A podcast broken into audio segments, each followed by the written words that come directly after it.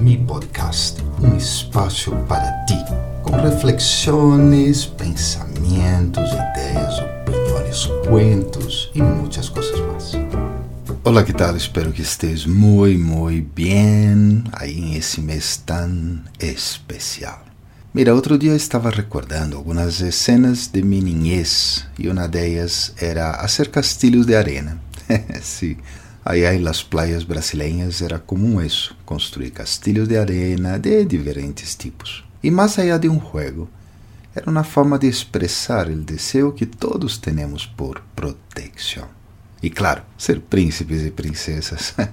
Uno dizia que uno podia construir um castilho de arena tão grande que se pudiera vivir em ele.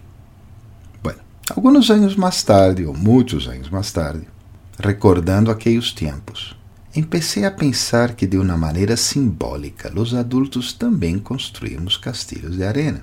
Em búsqueda de proteção, criamos muros e muralhas que a vezes não são visíveis, mas estão aí, e nos aíslam de lo que passa no mundo.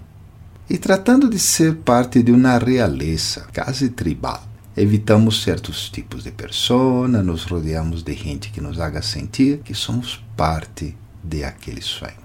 E mira, não há nada de malo, hein? El tema es que olvidamos que el más resistente castillo un día sucumbirá a las olas, mareas o lluvias, o sea, las situaciones del mundo.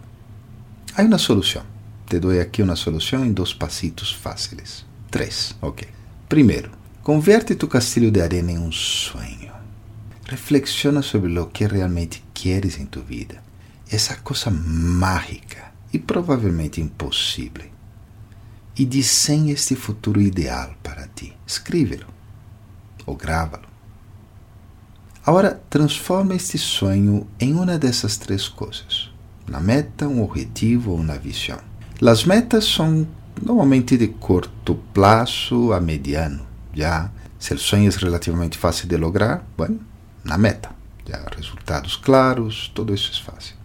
Se há certa dificuldade, mas a claridade é total em lo que queres, Bueno, convierte essa, esse sonho em um objetivo. O objetivo é de mediano ou largo prazo e ele se desdoblará, a la hora de planear, em pequenas metas de curto prazo.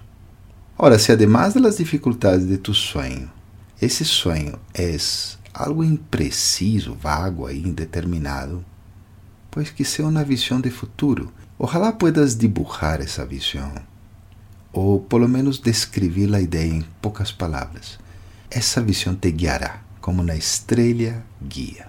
Ora, o ponto 3 é definitivo. Há que aterrizar isso. Pensa em um plano.